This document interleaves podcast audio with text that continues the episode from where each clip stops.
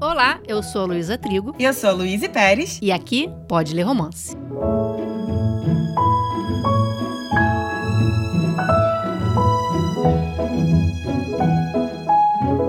E o nosso livro 6 dessa temporada do Pode Ler Romance é especial demais para mim, gente, porque foi ele que lá em março desse ano me trouxe de volta o hábito de ler romances foi, eu diria, o meu portal de volta para esse universo. E quem lembra lá do primeiro episódio, que eu contei, né, como é que surgiu esse convite pra eu estar tá aqui hoje, sabe que foi depois de um café, adiado por muitos e muitos meses, né, Lu? É o nosso reencontro presencial depois de alguns bons anos, esse bobear uma década. Um papo muito longo que a gente teve, né, de muitas atualizações sobre a vida, de como a gente estava, vários causos, enfim. Eu acho que você colocou aí esse livro no topo da lista, talvez pelo momento que eu tava vivendo, né? Você achou que que de férias com você seria o título ideal para retomar esse gosto pela leitura, resgatar mesmo essa vontade de mergulhar em uma história assim. E a Emily Henry, né, gente? Ela tem mesmo esse poder. Tem. E foi tão gostoso, foi muito bom, porque de fato a história da Pop e do Alex tem vários pontos em comum com a minha vida, mas o que esse livro fez foi realmente acender aquela luzinha, sabe? Me lembrar que o amor tem sim seus percalços, as histórias de amor têm obstáculos, né? Que às vezes é a gente mesmo quem cria, mas também que no fim vale a pena acreditar acreditar nelas, né? Vale a pena acreditar no amor e que quando as duas pessoas ali acreditam juntas nesse sentimento, é inevitável elas escolherem uma outra. E você que foi a grande responsável por esse feito, né, Lu, que escolheu de férias com você para ser esse meu retorno, eu quero saber o que, que você achou desse livro. Coraçãozinho. Ah. Então, e esse então vem com muita alegria. de férias com você não foi a minha primeira leitura, mas foi uma das primeiras leituras que eu fiz nessa minha fase romântica também. Eu li em março do ano passado, acho que antes disso talvez eu tenha lido, sei lá, uns dois ou três romances. E na época eu gostei, mas eu não amei. Quer dizer, eu amei, mas não me marcou assim como a Emily normalmente faz. Ele, inclusive, foi o primeiro livro dela que eu li, e apesar de ter tido umas questões com ele, fiquei com muita vontade de ler o Leitura de Verão, que eu li, um, sei lá, uns cinco meses depois e se tornou o meu romance contemporâneo favorito da vida. Como eu li de férias com você há tanto tempo, eu precisei reler pra gente gravar o episódio. E assim, eu achei que eu ia folhear e lembrar de tudo, assim, tipo, pram, gênio da lâmpada mágica. Mas eu não lembrava praticamente nada. Isso acontece muito comigo, né? Eu tenho uma memória horrorosa para roteiro, para história. Eu lembro de data, eu lembro de rosto, eu lembro de nome de todo mundo. Agora, roteiro de filme, história de livro, eu esqueço. Dá um apagão na minha mente. Que é bom, né? Porque eu vejo de novo como se fosse a primeira vez, sabe? Aquele filme da Drew Barrymore com Adam Sandler. É bem isso. E se surpreende, né? Foi uhum. tipo isso comigo. Porque eu, eu não lembrava do clímax, por exemplo. Eu lembrava que tinha uma história e tal, mas eu fiquei me perguntando que merda acontece mesmo? Eu não lembrava. Então eu precisei mergulhar e ler cada palavra desse casal de milhões. E não tinha nem como, né? Porque eu não conseguia desgrudar. Não tinha como pular um trechozinho. que história, que casal. A Emily me faz suspirar do início ao fim. E eu amei esse livro mais na releitura do que da primeira vez. Eu achei isso muito curioso, porque aconteceu inclusive a mesma coisa com Cole Brown. Nesse caso, eu até me pergunto se foi porque eu reli em português. E talvez isso tenha me deixado mais imersa na história do que quando eu li em inglês, sei lá. O fato é que ainda acho que tem as mesmas questões que vamos falar, uhum. mas eu amei demais e eu aumentei a nota que tinha dado antes. Tchoram. Olha só, mudança de nota. Mas olha, é muito interessante mesmo isso, né, também, a gente pensar como que um mesmo livro pode ter efeitos diferentes na gente quando a gente lê em determinados momentos na nossa vida, né? Eles estão sempre ligados ali ao que a gente tá vivendo no momento. Então, talvez por isso, essa minha volta pros romances ter acontecido com esse livro foi perfeita, assim, porque era justamente algo muito parecido com a minha realidade. Enfim, vamos à sinopse, né? Porque a gente precisa começar. Dois melhores amigos, dez viagens de verão, uma última chance de se apaixonar. Poppy e Alex, Alex e Poppy. Eles não têm nada em comum. Ela é uma garota rebelde, ele usa calça caque. Ela tem um desejo insaciável de viajar. Ele prefere ficar em casa lendo um livro. E, de alguma forma, desde uma fatídica carona na faculdade há muitos anos, os dois são melhores amigos. Durante a maior parte do tempo, Pop e Alex moram longe um do outro. Ela em Nova York, milhões de corações. Ele em sua pequena cidade natal, em Ohio. Mas, todo verão, há 10 anos, eles embarcam juntos em uma semana deliciosa de férias. Até dois anos atrás, quando eles estragaram tudo. Bum, tensão. Desde então, eles não se falaram mais. Pop tem todas as coisas de que precisa, mas se sente estagnada. E se alguém lhe pergunta quando foi a última vez que se sentiu realmente feliz, ela sabe que foi naquela viagem final com Alex. Por isso decide convencer seu melhor amigo a saírem de férias juntos mais uma vez. Pôr tudo em pratos limpos, fazer dar certo. Milagrosamente, ele concorda. Agora a Pop tem uma semana para consertar as coisas e, quem sabe, contornar a grande verdade que permanece em silêncio no meio de sua amizade aparentemente perfeita. Será que algo mais ainda pode dar errado? Tcharam! Que sinopse maravilhosa. Maravilhosa. Eu vou te falar uma coisa aqui sobre o título do livro. De Férias com Você é um título muito fofo, né? Depois que a gente lê, enfim, sabe a história inteira. O título em inglês não é muito legal. Não é, é tão fofo. People You Meet on Vacation. De pessoas que você conhece nas férias. Hã? Fiquei meio assim, achei que ela fosse conhecer várias pessoas, né? Não, cara, ela viaja só com ele. E é com ele as férias dela. Primeira vez na vida que eu acho que eu vejo um título que é muito melhor em português do que em inglês. Que a gente tem essa mania, né, de traduzir. Mentira, são livros. Mas para filmes, eu morro de ir com os títulos que os filmes ganham no Brasil. Não. Livro também? Livros também, livros também. Tem uns que eu fico para morrer. Enfim, eu acho que cabia fazer esse parênteses aqui, porque o nome do livro em português é muito fofo. De férias com você, né? Com quem? Com ele, com a Alex. Bom, para começar, vou aqui já opinando. Colocou viagem na história, gente. A gente já fecha a mala e embarca junto, né? Porque tem coisa mais gostosa do que viajar junto com o livro. A gente lê sempre, né, para se desconectar, para realmente para viajar, para sair da nossa realidade. E nesse caso, a gente tá ali não só passeando com eles ao longo desses 10 anos, ali em vários flashbacks de viagens para destinos diferentes. São muitas férias. A gente é carona privilegiada dessa história de amor linda que, gente, levou uma década para deslanchar e eu não supero este fato. Nem eu. O que é isso? É uma novela das seis? Por que demorou tanto, Emily Henry? Um dia você vai ter que se explicar. Não sei se você já se explicou, não procurei saber, mas assim, em que ano eles vivem, cara? Demora muito. Esse casal, ele nasceu um pro outro. Como é que demora esse tempo todo pra perceber? Não sei, falaremos sobre isso já já, que também me causa revolta. Mas o que a gente faz com o Alex e Pop? O quê? Eu não sei nem dizer quem eu prefiro mais, porque eu amo tanto esses dois. Cada um tem um brilho tão único e especial, que é um traço incrível da Emily, né? Ela constrói personagens maravilhosamente bem e incrivelmente apaixonantes. Socorro! Quero falar logo deles. Então, bora pro aviso de spoiler para tudo aqui se você ainda não leu essa história e se você não quer spoiler. Se você vive bem com ele, então pode seguir em frente. Mas, se você não quiser saber nadinha antes da hora para não estragar a sua leitura, pausa o episódio, vai ler o livro e depois volta aqui pra gente papear junto. Pop.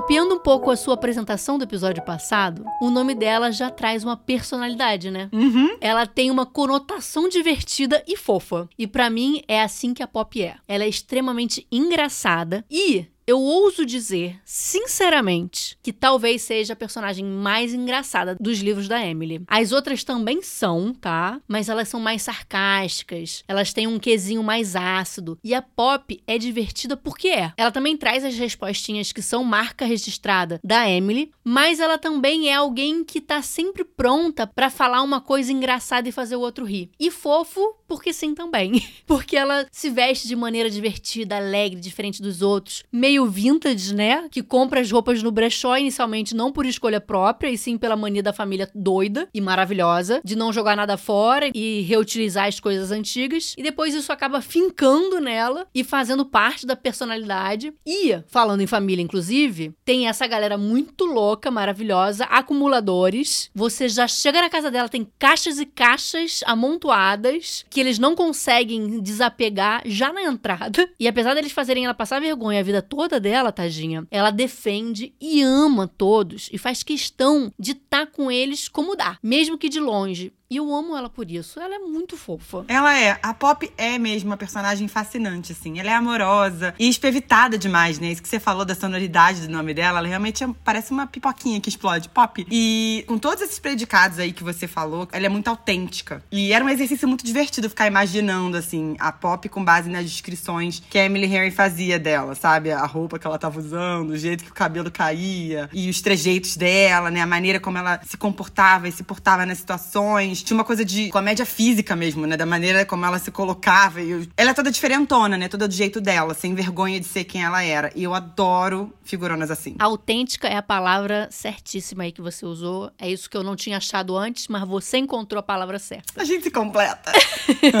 e ao contrário de muitas das nossas personagens dessa temporada, Pop tem profundidade. Ela tem um passado pesado, triste e que marcou ela das piores maneiras, né? Ela já era considerada esquisitona por causa das roupas que a mãe acabava arrumando para ela com essa história de reutilizar tudo. Mães, pelo amor, por favor, adolescência é tão difícil. Não complica mais para suas crianças não, gente. Para piorar, as amigas que ela tinha se afastavam quando conheciam essa família super excêntrica. E essa casa que, pelo amor, inclusive, cadê o filme desse livro? Eu quero tanto ver isso na tela, sabe? As roupas da Pop, essa personalidade autêntica, essa casa que deve ser tão caótica e maravilhosa ao mesmo tempo. Esse casal. Mas voltando, ela tem um monte de amigas bestas que só porque ela tem uma casa que é um chiqueiro, resolvem se afastar dela. E ela mesma diz que apesar de se mostrar durona na escola, né, e fingir que não se importava, ela se importava muito. E aí vem a cerejinha do bolo, cerejinha não, né, tipo uma maçã, sei lá, uma melancia, e vem um babacão, que ela era afim no ensino médio, fica com ela e inventa pra escola inteira que ela pagou um boquete para ele no banheiro da escola. Sinceramente, que merda esses garotos adolescentes têm na cabeça. Porque, puta que pariu. Como é que faz tanta merda sem pensar no outro? Sem pensar nas consequências? Que ódio que me deu quando ela conta isso. E que vontade de ter sido amiga dela na época da escola para poder colher esses baques todos. Puta que pariu. Aborrecente, né, Luísa? Não tem muito jeito. São o que são. Mas eu acho que essas voltas ao passado, elas adicionam um sabor todo especial ao presente. Porque, acelerando aqui pro momento que o livro se passa, ela tá lá com a vida dela, encaminhada, jornalista. Oi? eu o quê?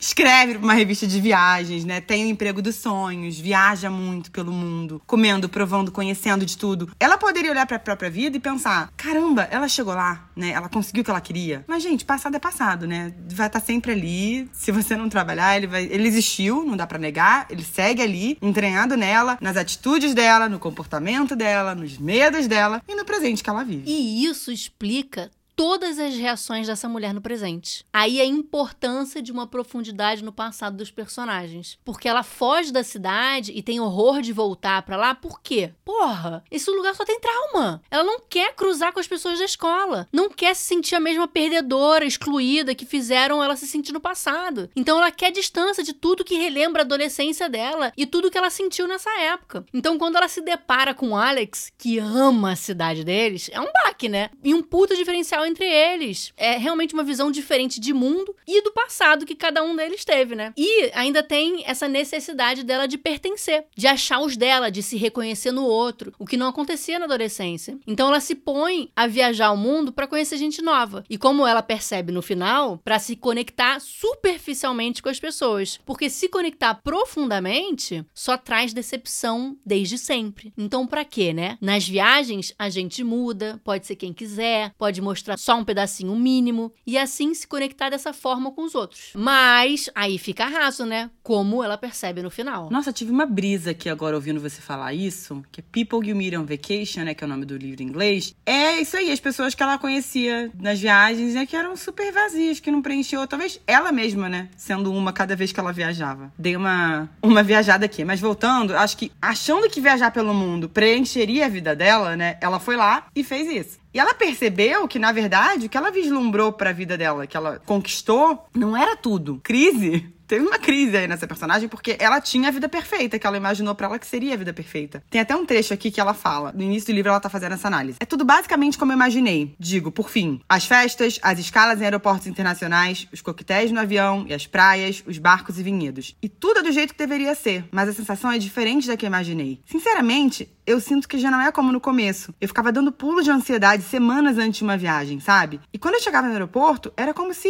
se meu sangue fervesse. Como se o ar tivesse vibrando de possibilidades à minha volta. Não sei, não sei dizer o que mudou. Talvez tenha sido eu. Falei, uau, quem nunca, né? Quis muito uma coisa, conquistou e quando chegou lá, falou, é, acho que não é isso aqui. E tem uma outra coisa, logo em seguida ela fala uma, uma fala que eu fiquei assim, nossa, minha vida saiu como eu esperava e agora eu sinto falta de querer alguma coisa. Olha esse vazio. Nossa, maravilhoso. Quem nunca quis muito, muito, muito uma coisa e quando conseguiu viu lá que não era exatamente aquela a receita da felicidade. Porque a felicidade não tá no objetivo, e sim no caminho até ele. Ai, meu Deus.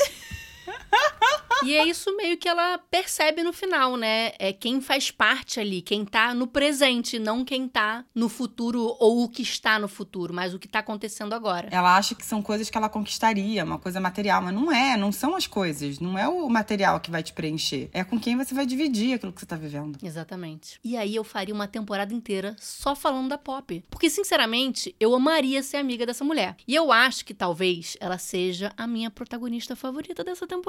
Talvez até das duas temporadas, será? Gente! Mas eu acho que tá na hora de falar do Alex. Porque senão a gente não vai acabar esse episódio tão cedo. Sua vez de começar a babação. Dá licença. Alex. Alex Nielsen. Gente, eu preciso dizer que eu nunca tive tanta facilidade em visualizar um personagem fisicamente quanto esse homem. Emily Harry, minha filha, você escreve com um pincel na mão.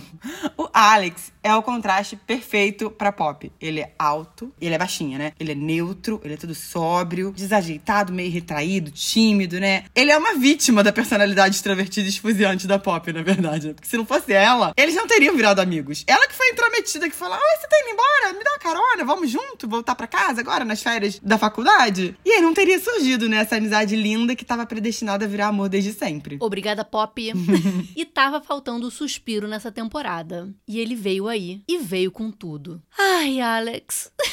Que fofura de pessoa! Não sei se você sabe que os fãs da Emily Henry são tão maravilhosos e tão sonhadores que eles estão meio que movendo montanhas, ou pelo menos estão acreditando que estão movendo. E assim, há um bom tempo já, a galera pira na ideia de ter, e agora fudeu pra falar o nome desse cara, de ter o Callahan Skogman como Alex. Se eu falei o nome dele certo, só a deusa sabe. Eu falei Skogman, né? Pelo menos eu falei. Arrasei na minha cabeça. Eu, inclusive, reli o livro todinho imaginando esse cara, que além de gato, pelo amor, realmente se encaixa de uma forma tão bizarra que parece que foi feito para ele. E de tantos fãs atormentarem a Emily para ele fazer o Alex, que eles de repente passaram a se seguir no Instagram e mandaram umas indiretas pro público por comentários em uma postagem aí. O que fez a galera enlouquecer ainda mais e fanficar ainda mais com a possibilidade dessa atuação. Meu Deus, eu quero. Eu preciso de todos os filmes desta mulher pra ontem e pelo amor de Deus, bem feito, né? Porque não me venha com migalhas não, eu quero história bem contada. Gente, eu sou suspeita pra falar porque eu amo isso. Eu vivo disso, eu trabalho com isso. Mas não é, não é maravilhoso? Como é que a internet permite esse tipo de coisa?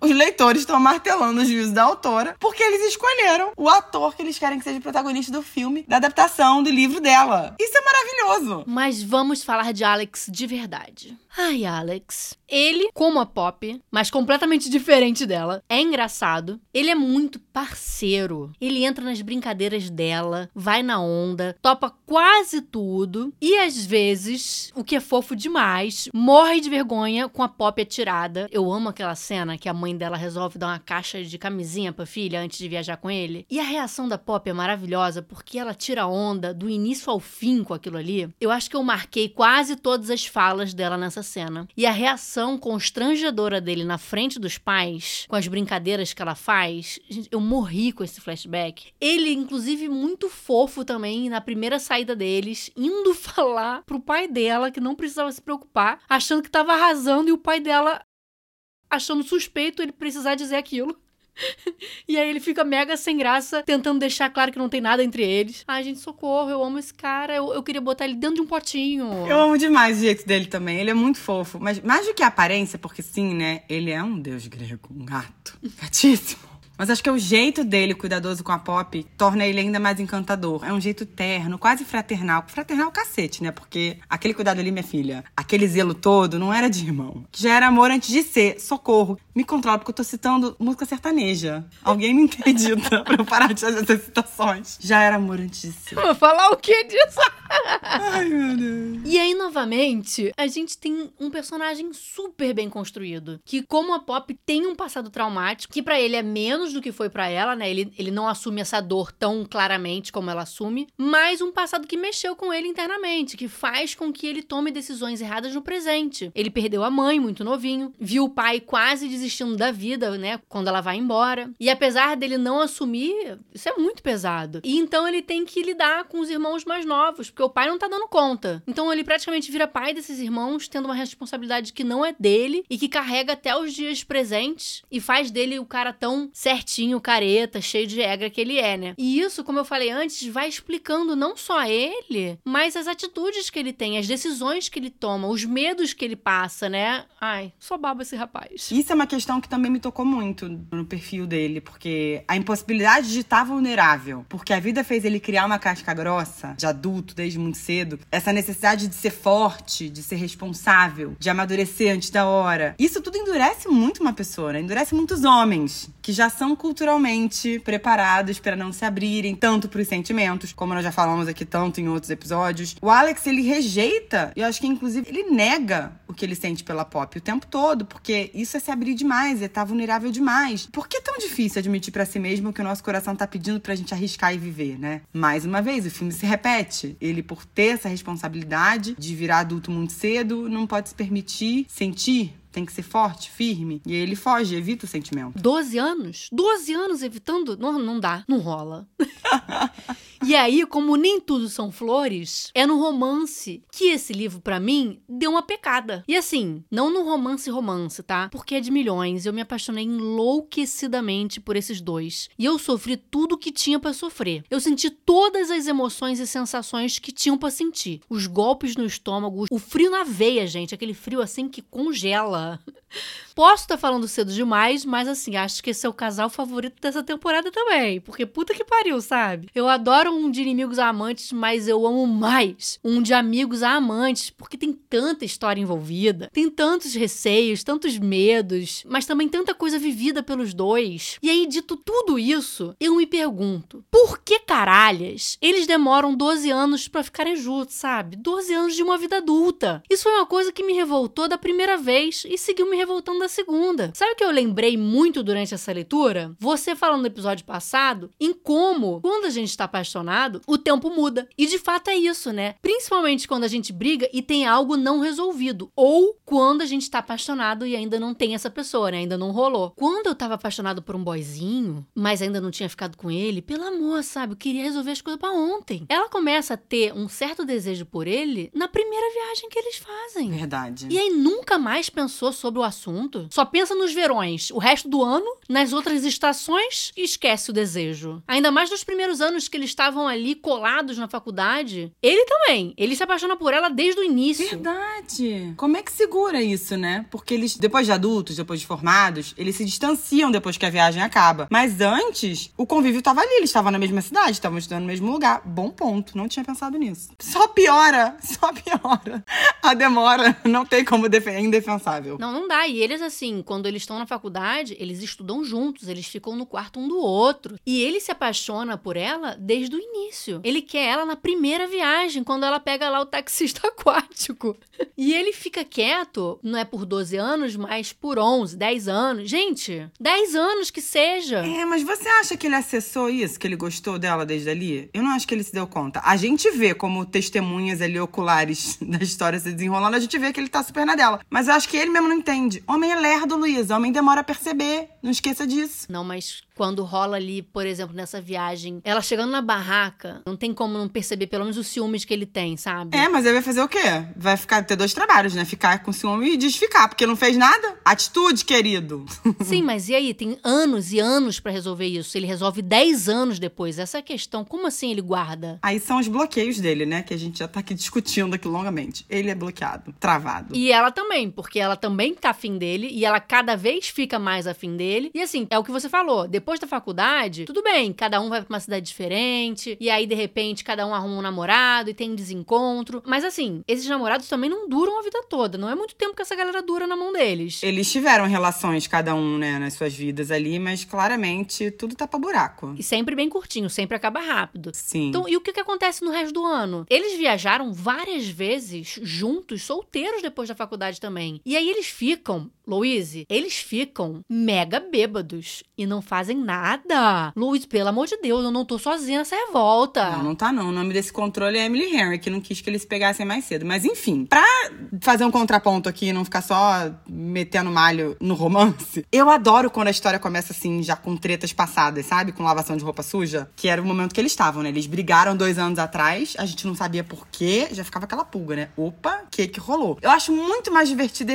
excitante quando é assim, do que acompanhar o casal se apaixonando, né? Porque eu acho que aí a gente já sabe que vai dar ruim em algum momento, porque eu tem que ter algum problema, tem que ter um conflito pra história acontecer. Então, nesses casos, não, porque o problema já tá ali, pré-existente, na nossa cara. E no caso deles, realmente, assim, voltando à reclamação, a sessão, né, não, não dá, não dá para aliviar. Não há canceriana, sonhadora e romântica, vulgo eu, que dê conta de 12 anos nesse rame-rame. Eu ia falar outra palavra aqui, mas eu tô tentando maneirar no meu vocabulário, porque pode ter criança ouvindo. Mas são 12 anos nessa macetação, nesse quase, não há quem aguente. Eu comecei a não acreditar, sabe? Tipo, ah, não. Eu também achei que demorou demais e que ficou pouco crível. É impossível. Concordo com você, é impossível você resistir a uma atração, que dirá uma atração que vem acompanhada de um sentimento desses, como que eles têm um pelo outro. Eu achei que a Emily Harry, se tem um pecado, ela cometeu aí, né, de forçar demais nessa passagem de tempo mais lento do que o Barrichello, que foi o que ela arrumou para essa história. Não precisava ter sido lerda assim.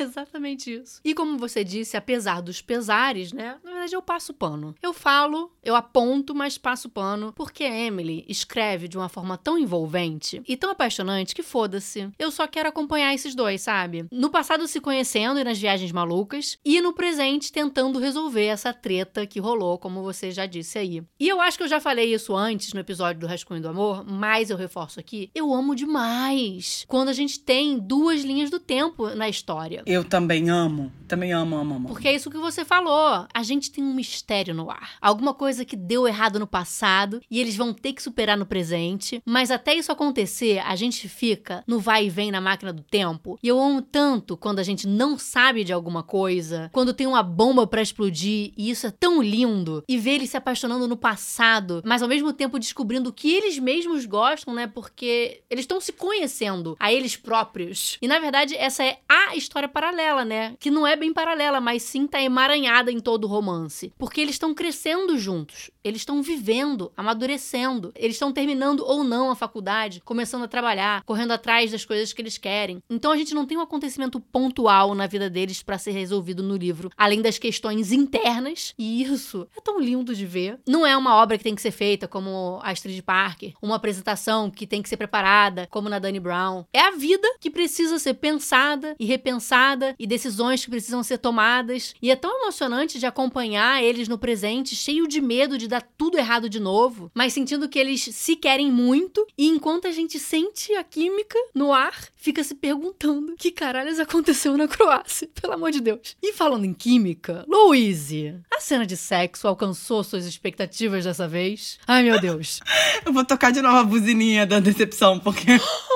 Passada! Eu não sei o que tá acontecendo comigo, Luísa, nessa temporada, mas assim, eu achei, não é que eu não gostei, eu achei menos do que eu esperava de novo. Não sei se eu crio muito. Eu sou uma pessoa que naturalmente cria muitas expectativas, devo confessar. E não foi nem um improviso da coisa, não, sabe? Porque eu, eu gostei, eu lembro que eu adorei o fato de ter sido uma coisa meio na varanda, né? Um negócio meio ali. Não foi uma coisa super preparada, aconteceu. Isso foi legal. Não foi uma coisa totalmente inesperada. Mas eu também não achei que foi aquele evento todo, sabe? Eu acho que o grande barato dessa história acaba não sendo apesar da química louca que eles têm um com o outro, o sexo em si é mesmo o desenrolar da relação deles dois, né? O frio na barriga, o medo de, ai, se eu estragar tudo, aquela sensação de que a gente fica, o que, que aconteceu? Que o rascunho do amor também dá, né? Que você fica assim, cara, o que, que rolou com esses dois que deu tão errado? Um negócio que tá na cara que é pra dar certo. Isso eu acho que me deixou mais empolgada e ávida por continuar lendo do que a coisa física deles mesmo, quando eles finalmente se encontraram. E para mim tá tudo bem. Concordo, só que não.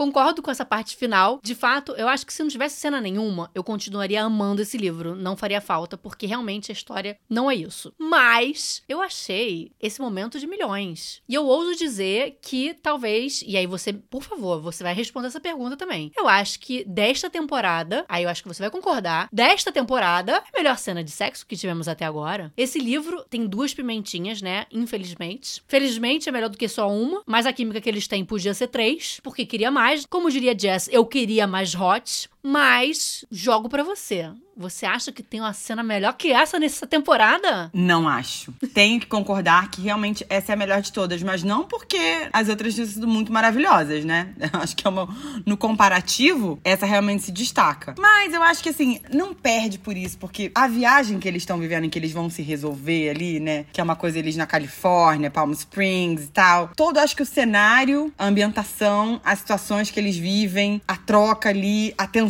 de cara. Tem uma coisa que a gente tá fingindo que tá tudo normal. A gente tá fingindo que nada aconteceu. Quando é que a gente vai falar sobre o elefante branco na sala, sabe? Isso tudo gera uma tensão sexual pro negócio. Não sei explicar direito. E aí, de fato, né, quando vem o momento deles estarem juntos, quando eles finalmente não resistem, tem aquele momento tchan. Então, eu diria que sim. É a melhor cena de sexo dessa temporada. Concordo com você. Minha amiga, eles fazem em cima de um plástico preto que devia estar tá nojento. A capa preta, assim mesmo, na varanda. Aquilo é muito querer, porque, pelo amor de Deus, eu fiquei nervosa. Falei, gente, sai daí, a cama tá limpinha. É muito querer, é muito bom.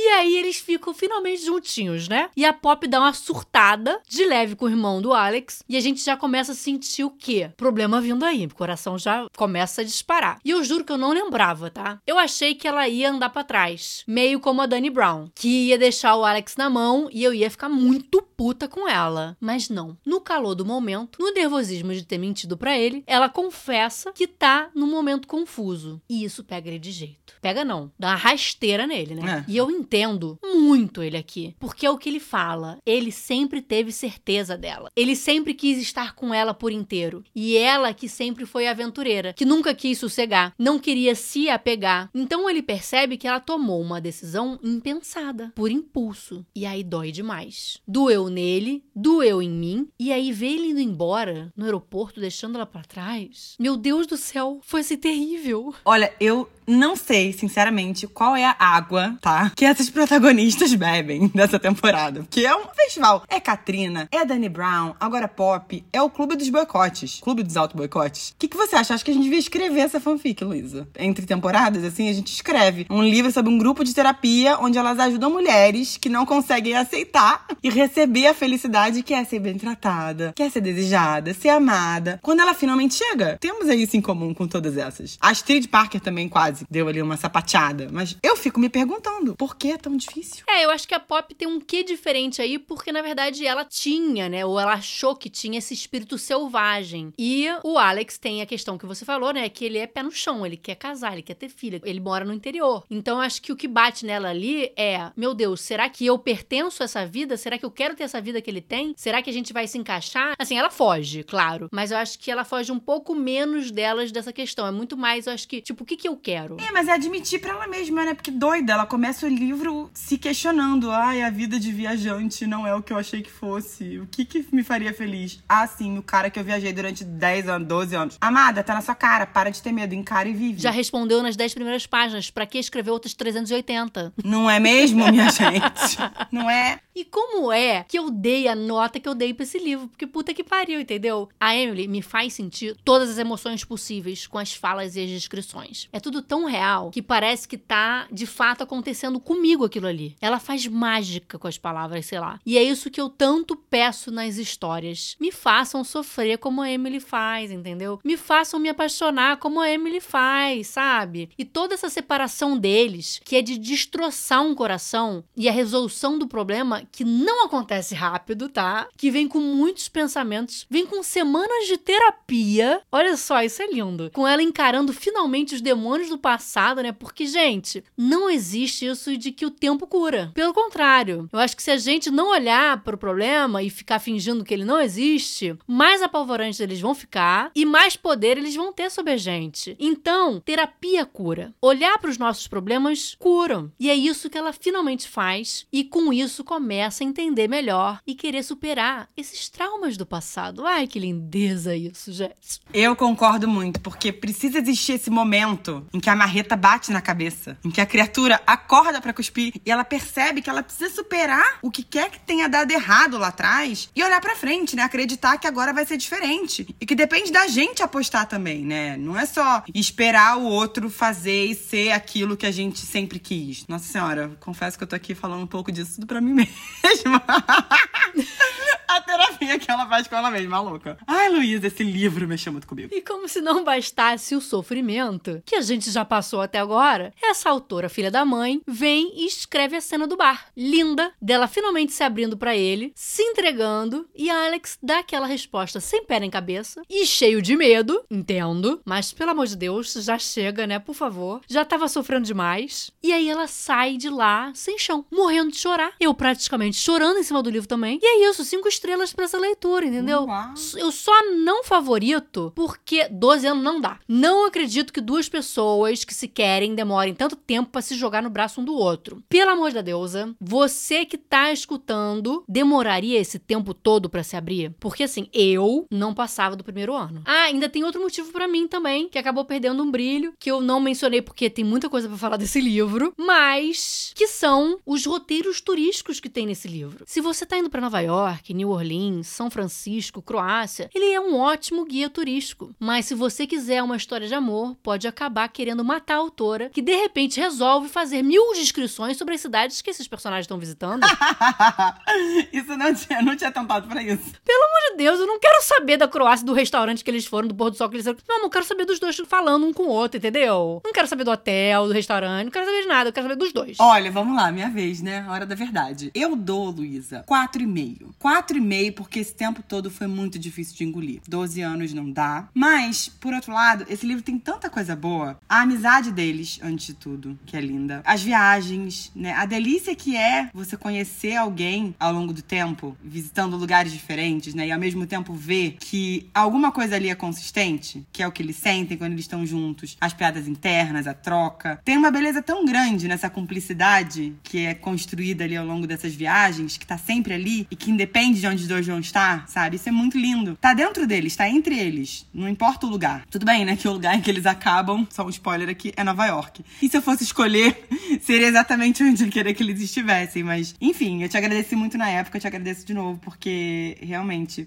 foi incrível ter sido reintroduzida a esse universo, com esse livro, com essa história, com a magia que foi esse, esse desenrolar dessa relação e acompanhar eles dois em cada destino, né? Irem sentindo o que eles sentiam e, por fim, escolhendo estar juntos, foi muito legal. Daqui um ano e meio você lê de novo e aí você fala se a nota permaneceu a mesma. Ano passado eu também dei quatro, mas esse ano eu amei tanto. Talvez eu precise, talvez eu precise. Vamos deixar aí um, um, uma maturação aí, marinando esse livro ali no canto e daqui a um tempo eu leio de novo. Talvez pelo fato de eu saber já um pouco da história, por mais que eu não lembrasse, eu acho que talvez tenha demorado menos. Porque eu já sabia, mas não sabia. Verdade, tinha um pouco da ansiedade, né? Do leitor de primeira viagem. Então você que tá lendo pela primeira vez, saiba que vai doer, vai te irritar.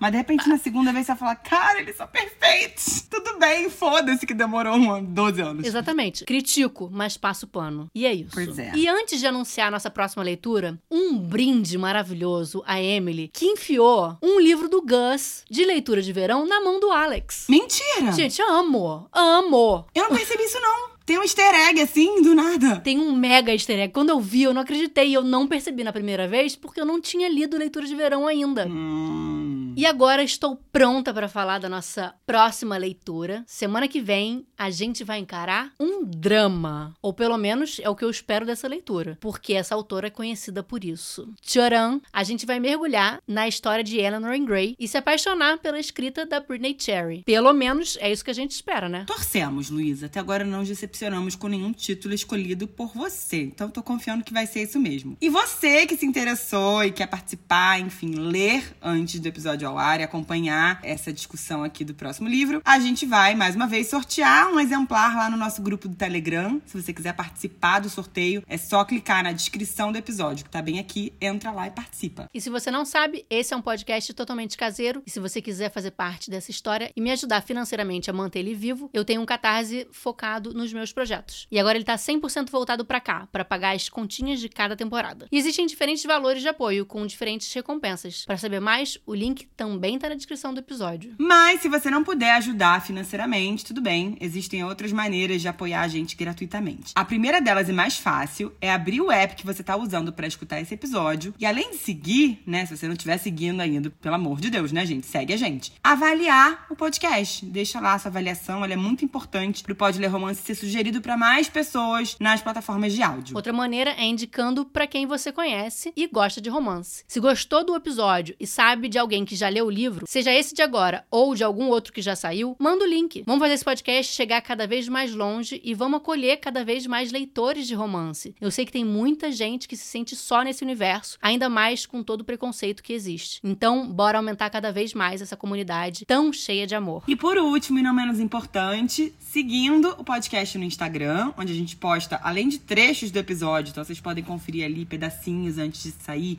informações sobre as novas leituras, indicações de mais livros e manter em contato com vocês, né? A gente troca super lá, é bem legal. O arroba é Pode Ler Romance, além de seguir os nossos pessoais. O meu é arroba Luiz Pérez. E o meu é arroba Lulitrigo. É isso, gente. Espero que vocês tenham curtido viajar com a gente, com Alex, com Pop. E a gente se vê no próximo episódio. I love you. I love you. I'm in love with you. I love you. I've always loved you. Oh my god, I like you so much. I love you too. I love you. I love you, Jeff.